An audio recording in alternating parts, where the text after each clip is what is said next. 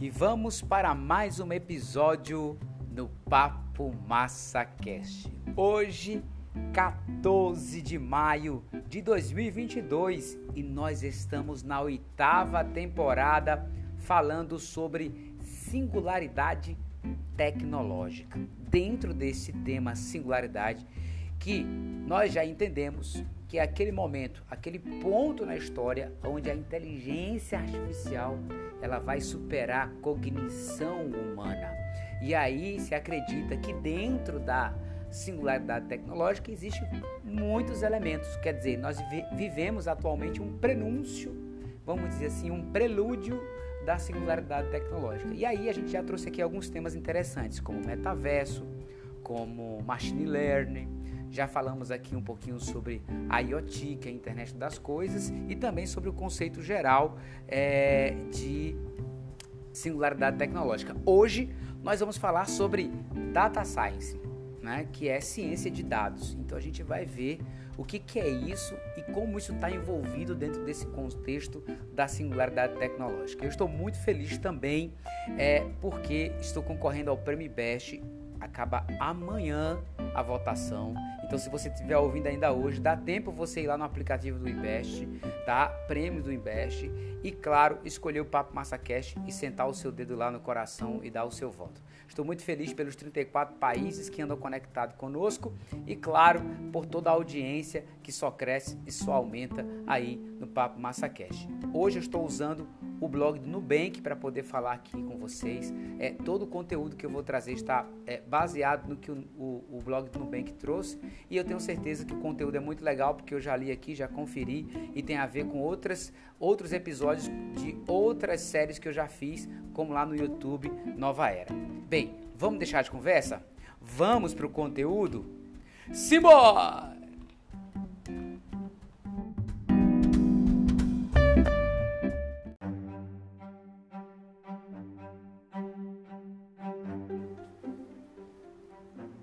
Todo minuto, milhões de dados são gerados ao redor do mundo. Para se ter uma ideia, em apenas um minuto, americanos enviam 188 milhões de e-mails e 18,1 milhões de mensagens de texto. Fazem qu quase 4,5 milhões de buscas no Google e postam cerca de 278 mil stories no Instagram, segundo uma empresa americana de dados. Lembrando que esses dados aqui são referentes ao ano 2018. Eu estou lendo nesse blog que tem aqui os dados, foi publicado em 2021. Mas presta bem atenção. Ao mesmo tempo, no Brasil, 103 milhões de passageiros voaram em 2018. Ainda 37 milhões de carros circularam pelas ruas brasileiras. Tudo isso parece dados aleatórios, mas eles demonstram a quantidade de informação que geramos todos os dias. E aqui nós estamos tratando de apenas alguns dados. Imagina cada acesso que nós fazemos, cada busca que realizamos no Google, cada plataforma é, de streaming de vídeo que nós acessamos. Quanta coisa que a gente vem gerando. E aí surge aquela questão: o que fazer com essa enorme quantidade de dados? E é aí que entra a ciência de dados.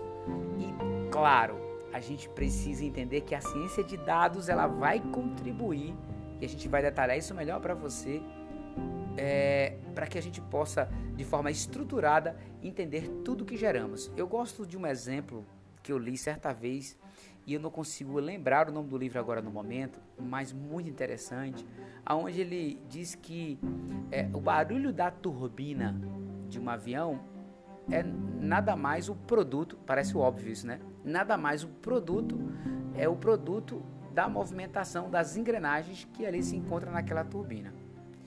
Os nossos pensamentos nada mais é do que um produto do movimento das nossas sinapses. E aí eu digo, o que, que nós produzimos com toda essa movimentação? Com esses dados que agora eu acabei de falar para vocês em relação às empresas americanas ali nos Estados Unidos e também em relação àqueles poucos dados que eu passei aqui em relação aos carros no Brasil e a quantidade de passageiros que voavam. Que barulho isso provoca? A ciência de dados vai revelar isso para a gente.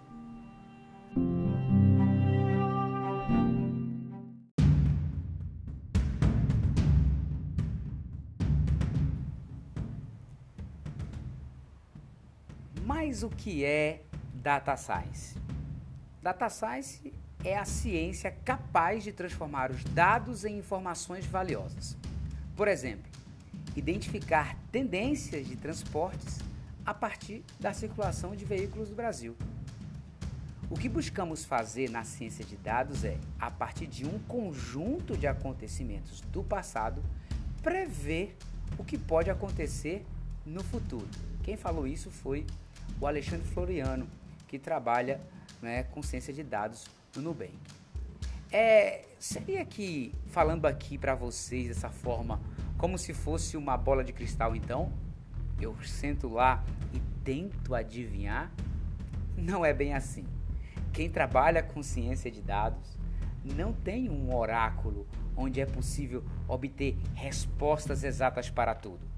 Na realidade, ciência de dados usa um conjunto de técnicas, teorias, análises, parâmetros, algoritmos e princípios para extrair informações a partir dos dados. Com elas, é possível prever comportamentos, tendências e acontecimentos e até automatizar ações. Por isso, quando falamos de data science, falamos de olhar para o futuro a partir do passado. Se algo nunca aconteceu, então não existe dados para serem analisados.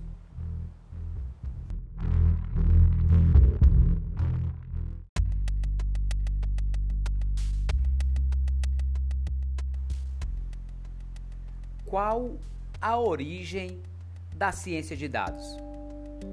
Apesar de ter se tornado um termo conhecido mais recentemente, data science não é algo novo.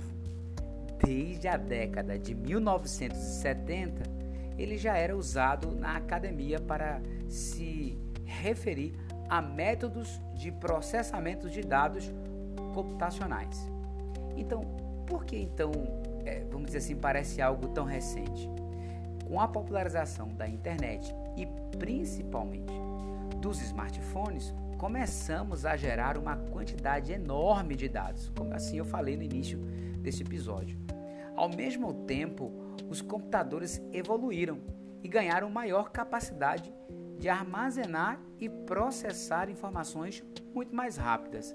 Se você aqui, por exemplo, ouviu o episódio anterior, onde eu falo sobre machine learning, que o ser humano era o único, né, vamos dizer assim, até então, que tinha uma capacidade de guardar informações. E esse, essa capacidade de armazenar, ela passou por uma, assim, de, durante a história, né, por várias mutações.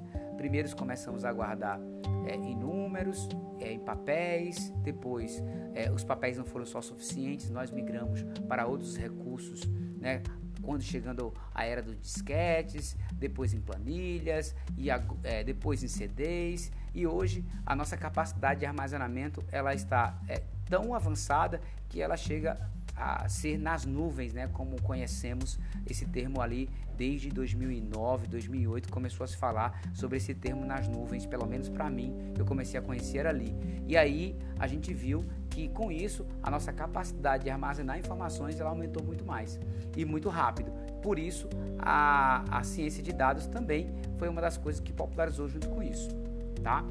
Essa combinação de fatores nos trouxe para o momento atual, em que é possível gerar muitos dados, que é conhecido como Big Data ou Big Data, como muita gente fala. É, e aí, esses, além de gerar esses possíveis dados, a gente consegue armazená-los e processá-los de uma forma que não era possível antes. Então, hoje a gente estrutura tudo isso e foi assim que foi nascendo ali a origem da ciência de dados.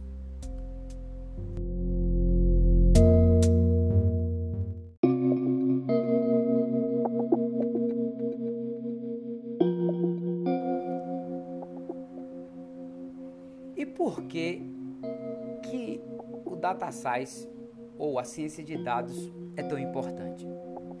Antigamente, para analisar os dados, era preciso ter um registro físico das informações, diria assim, em papel, por exemplo. Eu falei isso um pouquinho antes para vocês, nem sabia que estava aqui no blog agora nesse momento. E as pessoas estavam dedicadas a isso. Imagine o tempo que não levava para fazer uma análise relativamente simples. Hoje, com a ajuda da ciência de dados, conseguimos coletar e processar informações de uma forma muito mais rápida, eficiente e principalmente imparciais. Quem fala um pouco sobre isso é o próprio Alexandre aqui do Nubank, que trabalha com data science. Com isso, é possível tomar decisões mais acertadas e muitas vezes automatizadas. Completa ele. É por isso que o data science é algo tão falado no mundo dos negócios. A partir da análise de análise, análise de dados, perdão, empresas conseguem escolher melhores caminhos e aumentar as chances de sucesso. Um agricultor, por exemplo, consegue analisar informações do solo, do clima e das plantas para aumentar a produção utilizando os recursos com mais eficiência. Já o dono de um restaurante pode, a partir dos dados de venda do ano anterior, identificar padrões e criar estratégias para aumentar o faturamento.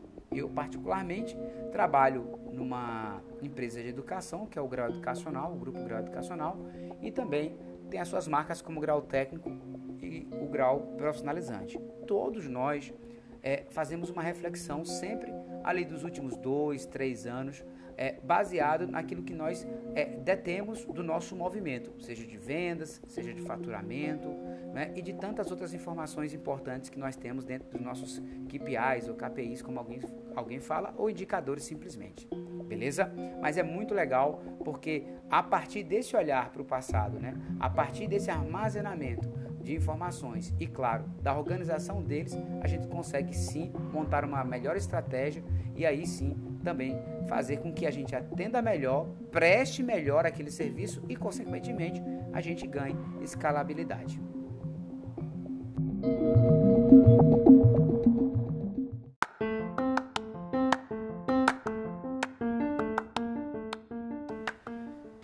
É, meus caros ouvintes, minhas amigas, meus amigos do Papo Massa Cast, como a gente pôde ver, então, é, ciência de dados é muito importante, a gente já trabalha com isso, estamos muito habituados a isso, inclusive. Até porque lá nos próprios, é, vamos dizer assim, nas, nas próprias redes sociais, muitas pessoas estão aprendendo a olhar as suas métricas, a observar o comportamento das interações no seu Instagram, no seu Facebook.